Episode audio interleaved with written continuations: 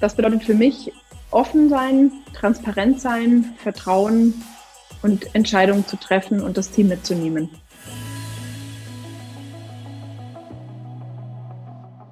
Hallo und herzlich willkommen bei Everyday Leadership, dem Live- und Leadership Talk der DFB Akademie. Mein Name ist Thorsten Hermes und ich unterhalte mich für Sie mit Menschen. Und wir sprechen über Vorangehen, über das Miteinander, über Richtungsweisendes. Wir sprechen über Führung. Und das tun wir jetzt auch mit unserem heutigen Gast. Und sie hatte sowas wie ein Medaillenabo im Biathlon und Skilanglauf. Egal ob bei Weltmeisterschaften oder anderen Wettkämpfen, sie gewann im Laufe ihrer 15-jährigen Sportlerkarriere so viele Goldmedaillen und Titel, dass ich mir gar nicht zutraue, diese alle korrekt aufzuzählen. Aber an den Bambi, den Laureus Award oder die Ehrung als Sportlerin des Jahres kann ich mich noch sehr gut erinnern. Bevor sie dann Ende 2011 die Skier und das Gewehr an den Nagel hingen, um sich zukünftig für andere Menschen zu engagieren und diese an ihren Erfahrungen und ihrer lösungsorientierten Gewinnermentalität teilhaben zu lassen. Und das tat sie als Motivatorin, als Coach, als Politikerin und heute als Präsidentin. Denn als Chefin des größten deutschen Sozialverbandes, dem Sozialverband VDK und dessen zwei Millionen Mitgliedern, setzt sie sich für soziale Gerechtigkeit und ein solidarisches Miteinander in unserem Land ein.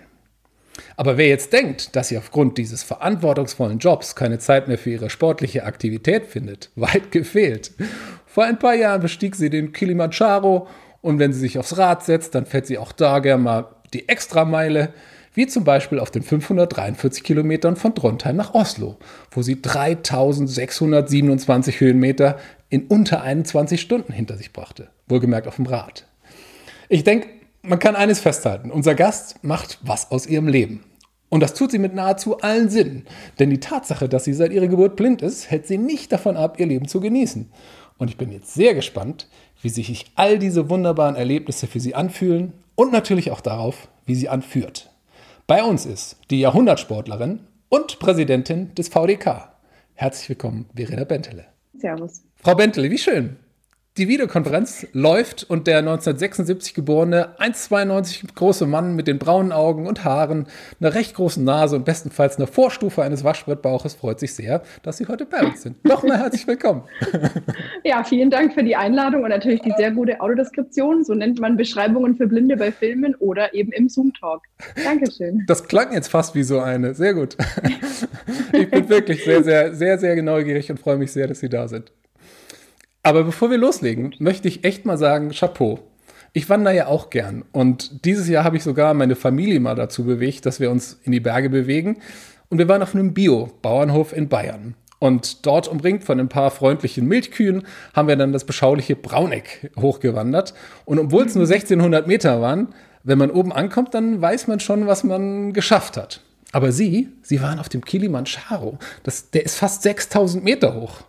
Erzählen Sie, wie war das für Sie damals? Also wir waren eine Gruppe von neun Bergsteigern plus, oder nee, acht Bergsteiger, also acht Männer plus die Freundin, die mich geführt hat und ich, also zehn Leute in der Gruppe, plus natürlich die einheimischen Begleiter, die einen da hochführen, unser deutscher Bergführer, der dabei war. Also wir waren eine recht äh, ja, nette Gruppe, sind auch alle wirklich oben angekommen. Das fand ich auch absolut sensationell, dass keiner zurückgeblieben ist. Wir waren wirklich alle so gut ähm, in in Form und gut trainiert, dass auch alle wirklich am Gipfel waren.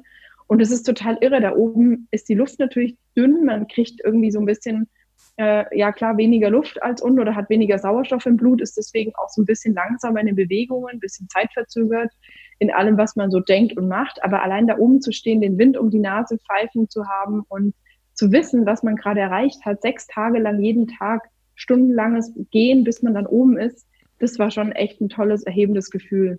Aber als ich dann so eine Dreiviertelstunde oben war und dann der einheimische äh, Bergführer gesagt hat, so, wir machen uns auf den Abstieg, Verena, ich führe dich mal, weil dann können wir hier auf dem Geröllfeld ein bisschen schneller vorankommen und so. Und dann äh, habe ich für dich gerade hier so eine gute Technik entwickelt, ähm, wie du direkt äh, hinter mir läufst und wir so ein bisschen auf dem Geröll ab, äh, äh, ja, also relativ sicher, aber schnell eben absteigen können. Da war ich dann auch total froh. Da habe ich gedacht, okay, super, jetzt habe ich es gesehen jetzt will ich sofort zurück in ein gescheites Bett und unter eine gescheite Dusche.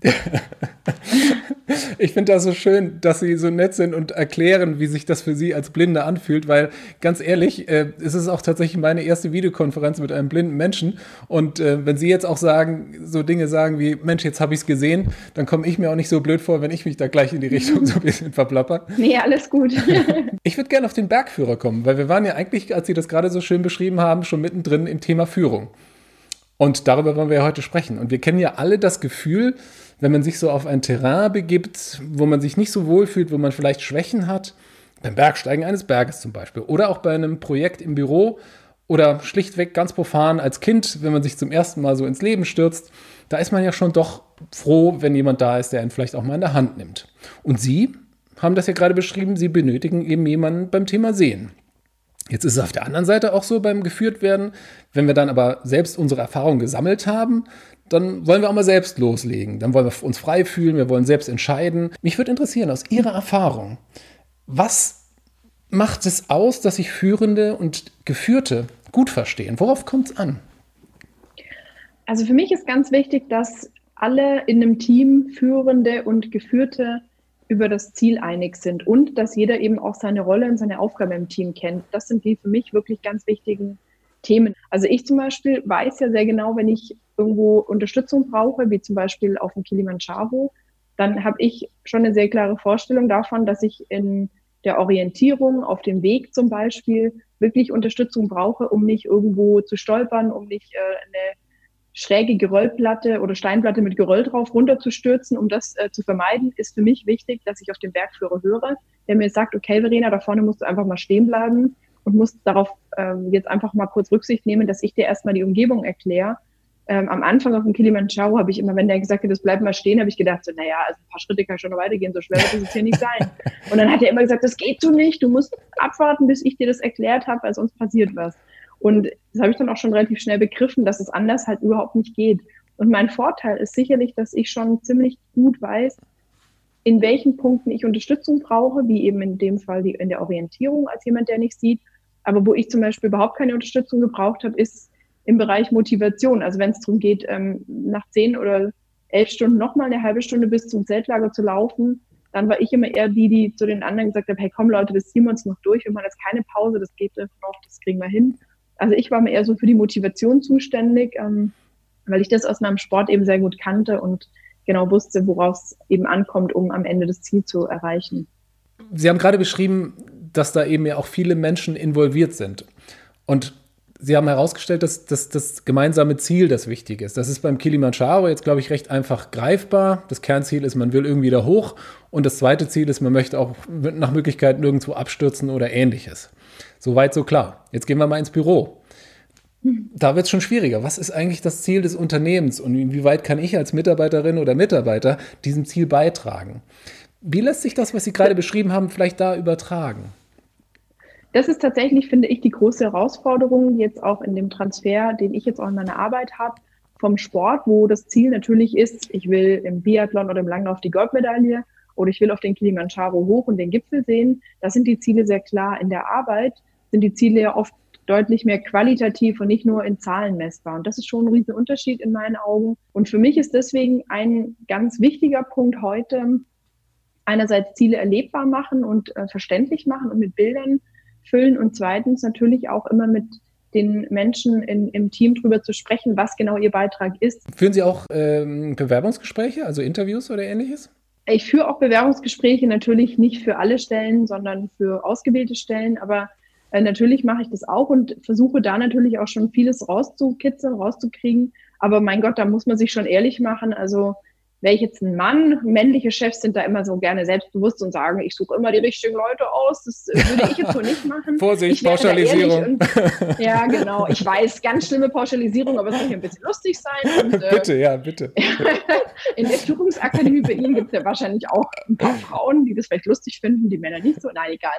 Nee, also jedenfalls ähm, würde ich mal sagen, alle Chefinnen und Chefs, um jetzt mal wieder ernsthaft zu sein, die ehrlich sind, sagen natürlich auch, mein Gott, von einem oder zwei Interviews äh, kann man natürlich nicht alles sofort wissen. Ich finde aber, man kann es dann eben ganz gut rausfinden und, und erleben, spüren und erfahren, wie jemand eben in der Zusammenarbeit ist. Ähm, wie ist natürlich auch neben den ganz rationalen Themen sind es die richtigen Fähigkeiten, bekomme ich das, was ich mir auch wünsche, ist natürlich auch wichtig, dass du das, ja, das sogenannte Bauchgefühl stimmt, dass man sich auf die andere Person verlassen kann, dass die Loyalität da ist mhm. und dass man eben auch das Gefühl hat, hier brennen Menschen wirklich auch für die gleiche Sache. Jeder von uns kennt ja den Spruch, Vertrauen ist gut, Kontrolle ist besser. Und jetzt haben Sie ein Buch geschrieben, das genau umgekehrt heißt. Kontrolle ist gut, mhm. Vertrauen ist besser. Darf ich fragen, wie kamen Sie zu dieser Erkenntnis? Ja, also ich kam zu der Erkenntnis und zu dem Titel über eigentlich eine Freundin, die mich irgendwann gefragt hat, Mensch, willst du nicht mal irgendwann ein Buch schreiben und mal deine ganzen Erfahrungen aus dem Sport in einem Buch anderen Leuten zur Verfügung stellen? Und am Anfang habe ich immer gesagt, nee, das ist doch irgendwie Quatsch, das ist eine Biografie, dafür bin ich echt ein bisschen jung. Also ich würde äh, jetzt nicht schon ein Buch schreiben, das kann ich immer noch in 40 Jahren machen. Und wenn ich ein Buch schreibe, dann heißt es Augen zu und durch, dann heißt es, du musst dich mal trauen und musst mal ein bisschen mutig sein. Und dann äh, hat sie gemeint, ja, das ist aber vielleicht ein bisschen ein rabiater Titel, Augen zu und durch, vielleicht überlegen wir das nochmal, ob das tatsächlich für die Menschen dann wirklich was ist, wo sie mitgehen können, weil so Dinge, die ich mache, weiß ich nicht, äh, vom Hamburger Fernsehturm Bungee springen und auf dem Kilimanjaro rennen. Moment, Moment, Moment. Sie sind vom Hamburger äh, Fernsehturm runtergesprungen? Genau, ich bin mit 15 habe ich mir von einem damaligen Sponsor gewünscht, einen Bungee-Sprung machen zu dürfen. Das war für mich damals als Schülerin natürlich eine super teure Geschichte. Dann habe ich das dem Sponsor irgendwann erzählt, als er gefragt hat, was hast du für einen Wunsch? Ich will einmal Bungee springen. Und die haben dann in Hamburg einen Fernsehturm Bungee-Sprung für mich reserviert und für meine, äh, die, für die anderen gesponserten Sportler auch die haben mich alle verflucht, haben gesagt, was ist denn das für eine blöde Aktion hier, diese Presseaktion Bungee-Sprung. Danke, Verena. Und ich fand super, ich fand ganz toll. Ich habe mich mega gefreut darauf und fand den Adrenalinkick super.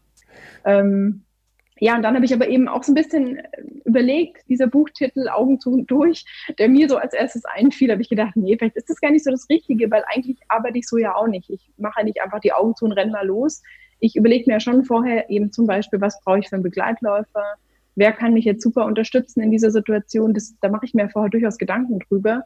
Und deswegen kam ich dann irgendwann drauf, Mensch, eigentlich ist das Hauptthema meines Lebens und vielleicht eben deswegen auch meines Buchs ja schon die Frage, wem kann ich eigentlich wie vertrauen und wie kann man eigentlich Vertrauen trainieren? Ich hatte 2009 mal einen Skiunfall. Da bin ich ähm, in Nesselbank bei den deutschen Meisterschaften im Skilanglauf ähm, auf einer Strecke geführt worden und der Begleitläufer hat gesagt, ich muss nach links, ich hätte aber nach rechts gemusst. Und dann bin ich links einen Berg runtergestürzt, ein paar Meter und habe mich echt auch ziemlich schwer verletzt. Und danach hatte ich das erste Mal, weil ich dann wieder angefangen habe mit Sport, wirklich Bedenken, einen Berg runterzufahren und habe mich nicht wohlgefühlt. Und habe ich gedacht, nee, irgendwie geht das so nicht. Du kannst nicht Olympiasiegerin oder Paralympicsiegerin werden, wenn du Angst hast und oben stehst am Berg und nur zitterst. Das geht so nicht. Und dann habe ich angefangen, mit dem neuen Begleitläufer über äh, meine Ängste zu sprechen, habe dem gesagt, er soll mich doch bitte führen, wenn wir den Berg runterfahren, also mich wirklich an der Hand nehmen oder ähm, ja direkt neben mir fahren, dass er mich unterstützen kann, wenn ich Angst kriege. Und das fand ich am Anfang nicht so angenehm, dem das zu sagen, dass so eine ähm, eigentlich ja schon langjährige Sportlerin, die viel gewonnen hat, auf einmal Angst hat und sich einen Berg runterführen lassen muss, fand ich nicht so super. Aber ich habe für mich eben gespürt, das ist der einzige Weg, um wieder Vertrauen zu trainieren, indem ich mir Sicherheit hole und mit ihm über die Ängste spreche und mir Unterstützung geben lasse. Und so habe ich eben für mich eigentlich nochmal ein anderes, ein, ein anderes Verhältnis zum Thema Vertrauen entwickelt und habe so verstanden und erfahren, dass Vertrauen wirklich auch eine Übungssache ist. Und das fand ich eine wirklich schöne Erkenntnis für mich. Ich, Sie haben gerade, ich glaube, ich habe noch nie den, das Wort Vertrauen mit dem Wort trainieren zusammengehört. Vertrauen, trainieren, ja. üben da würde ich gerne, mhm. dass Sie uns vielleicht da noch ein bisschen mehr mitnehmen. Wie, wie trainiert man Vertrauen? Genau, also alle wissen, wie man Kraft trainiert und äh, machen morgens Liegestütze, aber alle glauben, Vertrauen ist entweder da oder es ist weg und das glaube ich eben nicht.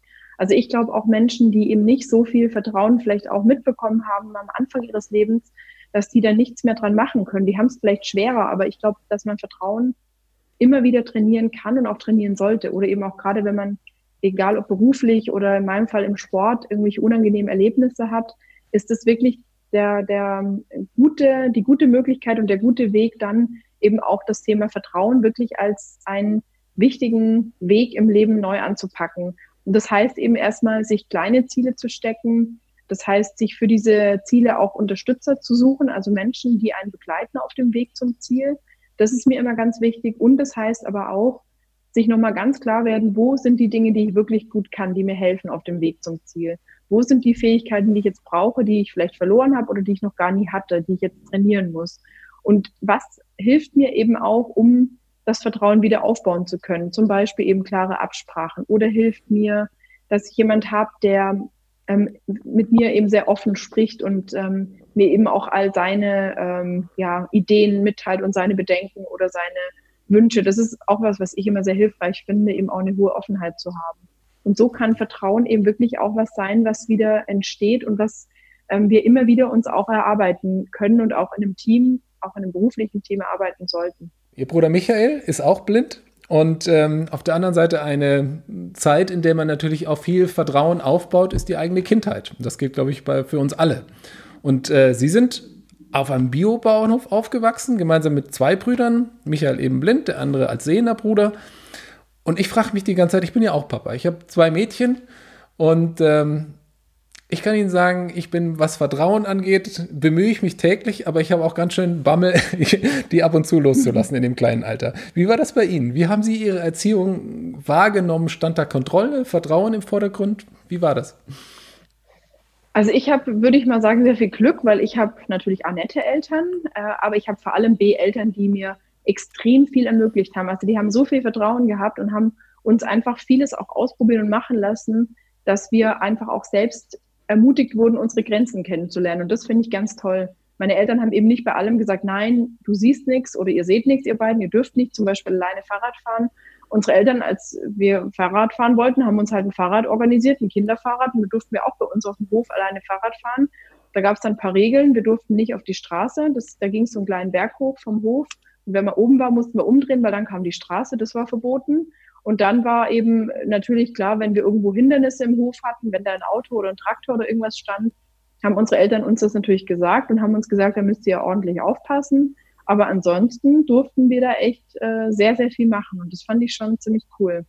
Dass unsere Eltern da extrem viel äh, auf Freiheit und Ausprobieren gesetzt haben und nicht auf Beschränkung und Kontrolle. Das war in, für mich der richtige Weg, weil ich damit halt natürlich auch gemerkt habe, wo ich vielleicht mal nicht so gut klargekommen bin. Also ich hatte zum Beispiel einen Pony, das wollte ich natürlich wie viele Mädchen auch unbedingt und habe auch eins bekommen, weil das auf dem Land natürlich jetzt schon ein bisschen einfacher ist als in der Großstadt, wo ich heute wohne. Da wäre das mit dem Pony nicht mehr so einfach.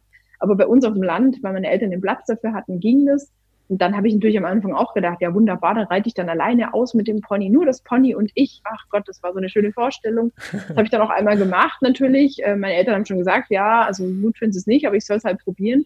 Ja, und Ponys sind halt frech, die laufen halt auch gerne mal ganz dicht an Bäumen entlang. Und dann hat mein Pony Jimmy ähm, versucht, unterm Baum durchzulaufen. Er hat auch durchgepasst, aber ich halt leider nicht. Und dann kam halt oben der Ast. Und dann musste ich echt gucken, dass ich überhaupt drauf geblieben bin. Und da habe ich dann schon eingesehen, dass es jetzt alleine mit dem Ausreiten vielleicht nicht ganz so die schlaue Idee ist. Und dass ich dann doch lieber eine Freundin oder ähm, meinen Bruder, der sieht, mitnehme und eben nicht alleine durch die Gegend galoppiere. Sagenhaft. Aber es ist wirklich für mich, ich, ich bewundere das. Also wirklich den größten Respekt für ihre Eltern, die, die, die das gemacht haben. Weil ich glaube, man spürt ja so richtig, ähm, wenn man das Wörtchen Uhr vielleicht noch vor das Wort Vertrauen setzt. Mhm. Ich glaube, das Schlimmste für jemanden, auch mit Handicap oder ohne, ist, wenn man wahrscheinlich zu viel bemuttert wird oder zu viel bevatert, wie auch immer man das heißt. Die mhm. Kinder einfach so zu erziehen, dass sie selbst ein gutes Gefühl haben, dass sie ein Urvertrauen haben, ich glaube, das hat ihnen viel geholfen, oder? Also mir hat das auf jeden Fall viel geholfen und deswegen sage ich schon auch immer, dass Menschen, die ein hohes Urvertrauen haben, es leichter haben zu vertrauen. Das ist schon klar. Also mir ist es durchaus auch in meinem Leben immer klarer geworden, dass meine Eltern da schon eine sehr gute Grundlage gelegt haben, weil sie mich eben viel äh, testen haben lassen, weil sie mir viel zugetraut haben, weil sie mich ermutigt haben, auch beispielsweise Sport zu machen. Als ich im Internat war, habe ich dann angefangen, Leichtathletik und Judo und äh, Skilaufen zu machen. Und meine Eltern haben alles gut gefunden. Die haben gesagt, ja klar, mach das, das ist doch super und wie, was eine schöne Möglichkeit. Die haben auch nie gesagt, was, Judo, da muss man ja, da wird man ja geworfen und gewürgt und gehebelt und das ist doch viel zu gefährlich. Meine Eltern fanden immer alles super. Die haben gesagt, warum nicht, mach das doch, wenn dir das Spaß macht. Dann haben die sich immer für uns gefreut und mein ältester Bruder, der Sehende, der hat Fußball gespielt und war Turnen und also wir haben alle immer viel gemacht oder Johannes, mein ältester Bruder, war auch im Ausland. Ähm, und hat ein paar Wochen, war der in den USA zum Schüleraustausch. Also unsere Eltern waren da echt ähm, schon bei uns allen drei so, dass sie uns versucht haben, auch die Dinge, die uns wirklich wichtig sind, zu ermöglichen. Und das finde ich, ist extrem wertvoll. Spannend. Dann möchte ich jetzt doch auch mal mit Ihnen herausfinden, wie sich das damals auf das heute ausgewirkt hat. Und lassen Sie uns mal über Sie als Leaderin sprechen. Vorweg, lassen Sie mich sagen, wir beide haben uns ja irgendwann mal in Berlin bei einer Veranstaltung kennengelernt. Und ich weiß nicht, ob Sie das kennen. Ab und an trifft man Menschen, die haben irgendwie so ein Strahlen. Und das kann man nicht sehen, das kann man, das, das spürt man irgendwie so. Und ich fand und ich finde immer noch, sie haben ein solches. Ich höre ihnen gern zu, sie haben aus ihrer sportlichen und anderen beruflichen Aufgaben ähm, ein tolles Wissen und Erfahrungsschatz, sie sind freundlich, eloquent, wirken auf mich total lösungsorientiert. In Summe eine sehr ordentliche Grundlage für eine Top-Leaderin, will ich mal sagen. Jetzt wissen wir auf der anderen Seite auch, Skills sind ja das eine, aber die jetzt auf die Straße zu bekommen und das richtig zu tun, das ist das andere. Deswegen würde mich mal interessieren, bei dem, wie Sie aufgewachsen sind, lassen Sie uns mal teilhaben, wenn Sie führen, wenn Sie den VDK als Präsidentin anführen. Worauf achten Sie, wenn Sie Menschen führen?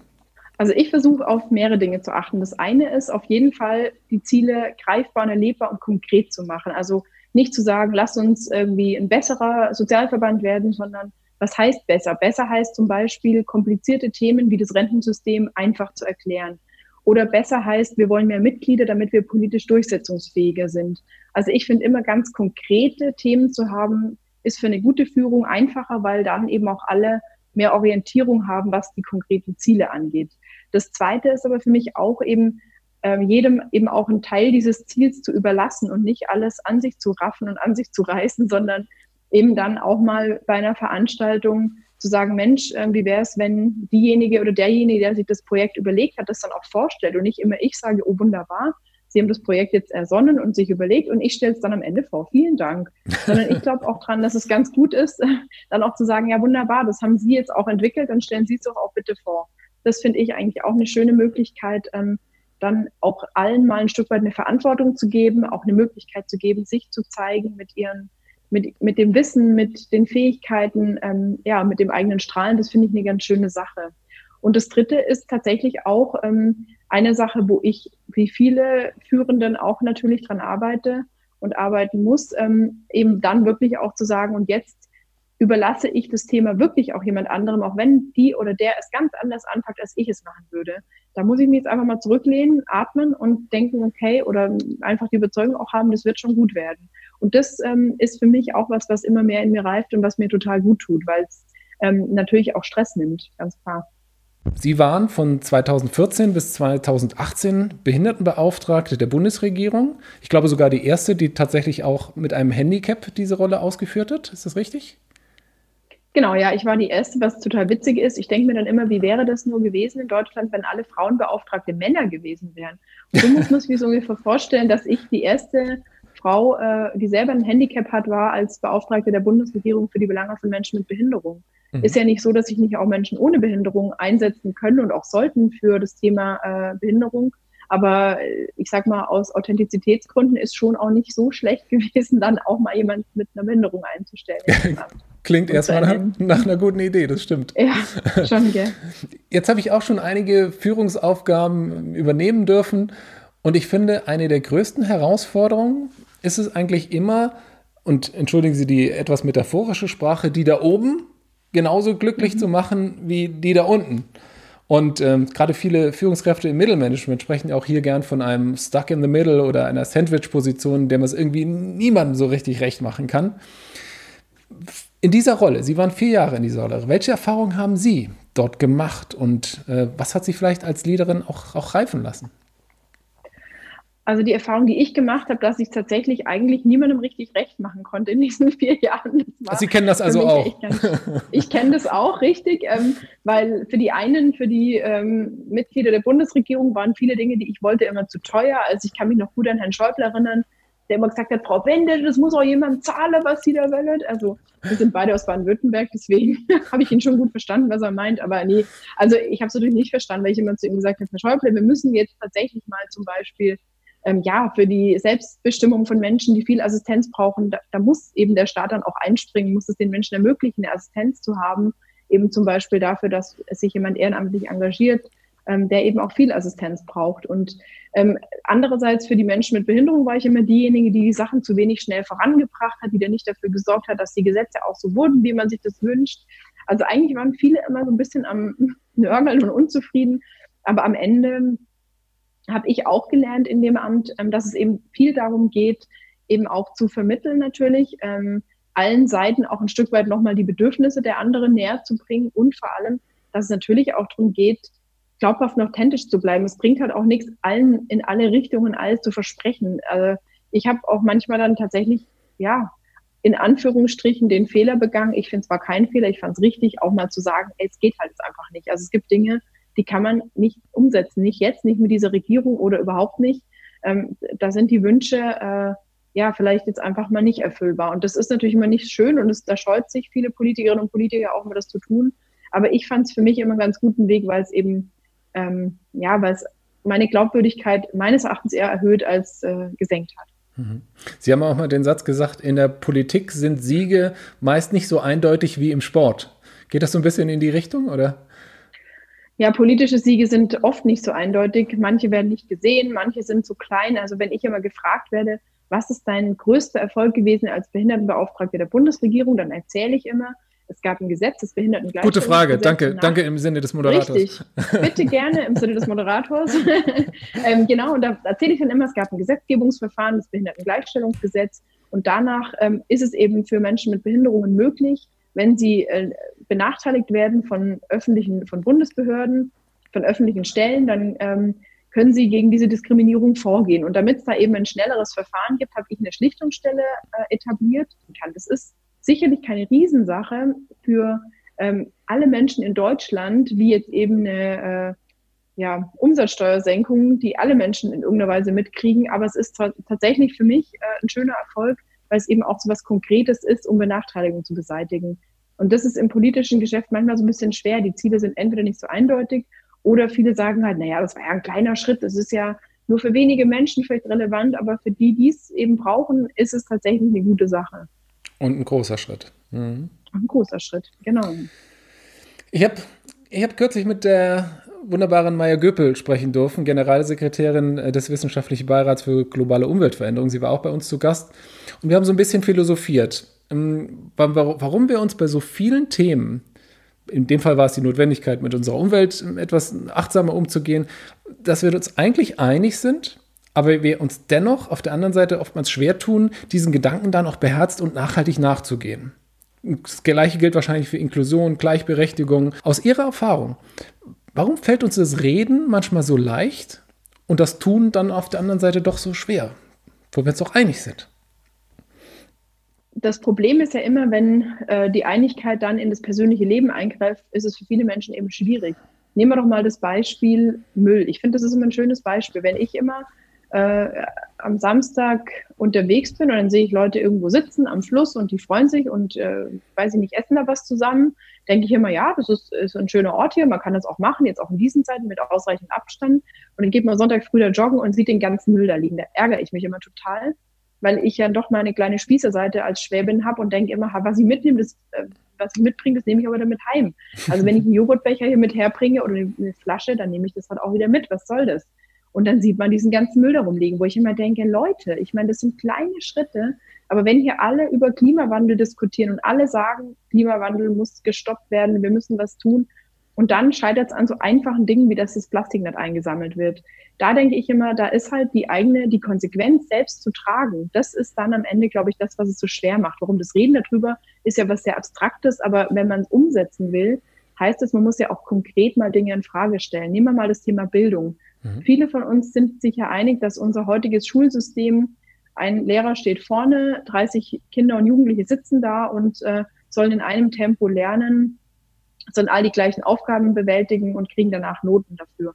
Es sagen auch viele Lehrer, dass das System nicht allen Kindern gerecht wird, schon gar nicht vielen Kindern mit Behinderungen oder auch Kindern, die vielleicht ein bisschen äh, andere Begabungen haben, die vielleicht ein bisschen mehr Zeit brauchen, dass es diesen Kindern allen nicht gerecht wird. Aber wenn wir was ändern wollten, dann müssten wir unser Bildungssystem, in dem wir selber groß geworden sind, in Frage stellen und müssten vielleicht auch mal ernsthaft sagen, okay, das geht halt vielleicht besser. Und da hat am Ende in meinen Augen wirklich, äh, haben viele Leute keine Lust drauf, weil wir doch sagen, ja, wieso aus uns ist ja auch was geworden. Wir sind doch alle erfolgreich, auch groß geworden. Das, das ist nicht so schlecht, das System. Deswegen lass uns an dem System ein bisschen die kleinen Schrauben drehen, aber nicht mal die großen Dinge in Frage stellen. ich glaube, viele Lehrer würden das unterschreiben, wenn ich sage, es wäre doch schöner, wenn man in kleineren Gruppen lernen könnte und die Kinder und Jugendlichen ein bisschen individuellere Aufgaben zu erfüllen hätten, die mehr auf ihre Fähigkeiten und nicht nur auf ihre Schwächen äh, in der Benotung ausgelegt sind. Das würden viele Lehrer unterstützen, aber die können es halt in dem Moment für sich auch nicht ändern, weil sie haben halt nur mal 30 Kinder, mit denen sie irgendwie klarkommen müssen. Und das würde ich mir immer wünschen, dass wir A, die Konsequenzen für unser eigenes Leben nicht scheuen und B, auch mal ja, uns in die Lage versetzen ähm, und wirklich mal ein System in Frage stellen, auch wenn wir in diesem System schon lange leben und sagen, ja, für uns tut's doch auch. Also wo ich immer am meisten wirklich die Krise kriege, wenn es um die Frauenquote geht und dann am besten noch Frauen kommen, die sagen, warum? Ich bin auch in dem System groß geworden ohne Frauenquote. Frauen müssen halt leistungsfähig sein. Kein Mensch fragt, wie leistungsfähig müssen eigentlich Männer sein. Die sind halt einfach alle in den Positionen, in denen sie sind und es ist alles gut so. Und bei Frauen muss immer auf einmal am besten noch äh, gefordert von Frauen die Leistungsfähigkeit nachgewiesen werden. Hä? Denke ich immer, Leute, denkt mal ein bisschen nach und hinterfragt vielleicht mal so ein System. Das, glaube ich, ist am Ende der Schlüssel, um vom Reden ins Tun zu kommen. Das war jetzt schon fast Leidenschaft. Also ich glaube, Sie würden sich gut mit Timo Boll verstehen, der unser großer Tischtennisspieler der Republik. Mit dem habe ich äh, auch gesprochen und der sagte kürzlich, man kann noch so viel sagen und predigen und tun. Am Ende kommt es auf das gute Beispiel an, das man als Vorbild setzt. Und dann folgen einem auch die Menschen. Insofern, ich glaube, das ging in die gleiche Richtung. Ja, auf jeden Fall. Also ich will jetzt nicht immer sagen, dass mir das immer hundertprozentig gelingt, um Gottes Willen. Jetzt gucken vielleicht meine Mitarbeiter zu und sagen, nee, Frau Bentele, das haben Sie letzte Woche nicht gemacht. Also das kann durchaus sein.